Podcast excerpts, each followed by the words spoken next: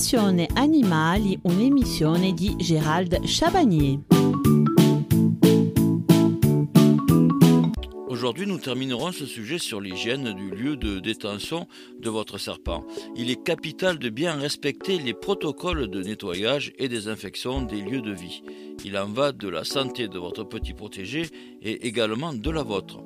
Et mercredi, nous verrons comment bien choisir son terrarium, quels matériaux, quelle dimension et comment l'aménager. Comment désinfecter un vivarium? La plupart des terrieriophiles débutants se sont déjà posé la question à savoir quand et comment nettoyer le vivarium de leurs reptiles sans que cela nuise à la santé de l'animal. De façon normale, il est recommandé de nettoyer le vivarium au complet tous les trois mois. L'utilisation de produits chimiques est déconseillée. Par contre, l'un des produits les plus utilisés par les terrieriophiles est l'eau de javel. Cette méthode n'est pas déconseillée, mais elle doit se faire avec beaucoup de précautions. En effet, il est possible d'utiliser du javel fortement dilué à environ 5% pour le nettoyage d'un vivarium vitré.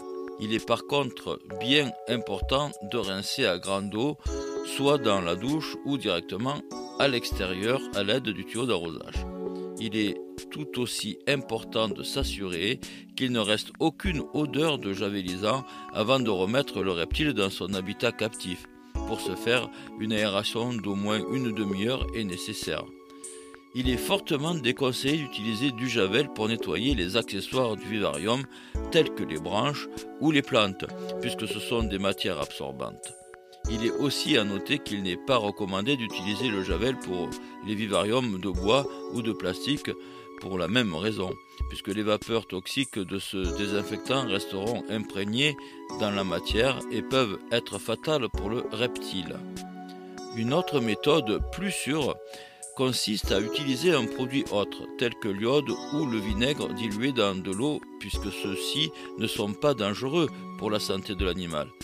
Dans le cas de l'iode, une simple coloration de l'eau pour la rendre de couleur thé est suffisante. Pour ce qui est du vinaigre, 10 portions d'eau pour une part de vinaigre assureront un bon nettoyage. Ces types de désinfectants peuvent aussi être utilisés pour les accessoires et les vivariums de bois et de plastique.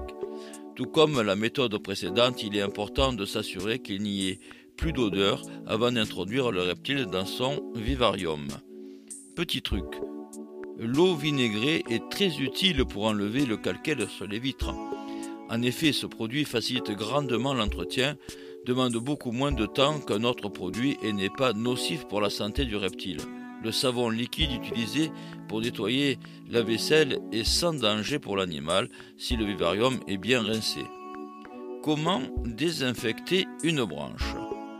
Qu'elle soit achetée en animalerie ou prise directement dans la nature, il est important de bien désinfecter toutes les branches qui seront en contact direct avec le reptile. Pour ce faire, il existe plusieurs méthodes, en voici quelques-unes.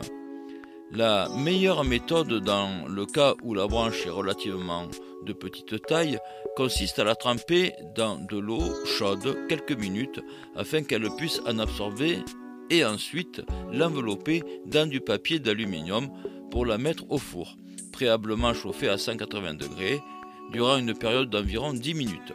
L'aluminium évitera la combustion de la branche tandis que l'eau bouillera à l'intérieur de celle-ci, ce qui assure la mort de tout parasite. Lorsque la branche est d'une taille plus imposante et ne peut entrer dans un four, il est alors préférable de la nettoyer avec du savon à vaisselle dans un grand bain ou encore à l'extérieur. Il est important de bien la rincer à l'eau vive durant au moins 15 minutes, soit directement dans la douche ou à l'aide d'un arrosoir. L'utilisation de produits antiparasitaires sous forme de plaquettes que l'on peut trouver en clinique vétérinaire ou en commerce spécialisé peut aussi aider à tuer les parasites qui se cachent à l'intérieur d'une branche. Le procédé, par contre, est très long. Bien que plusieurs l'utilisent, l'eau de javel n'est pas conseillée pour désinfecter une branche. En effet, même avec un rinçage à l'eau vive, il est très difficile de s'assurer qu'il n'en reste aucune trace.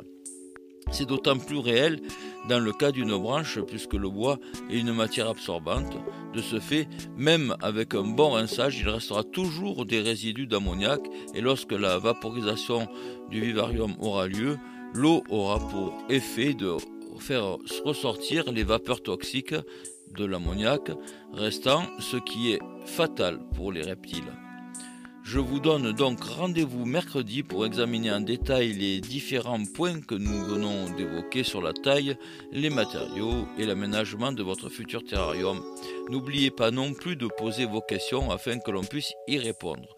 Vous avez deux moyens, soit en appelant directement au standard de la radio ou par mail à l'adresse suivante watch.adsec.net émission Passion Animale. Et toujours la rediffusion dimanche matin à 10h30. Bonne fin de semaine.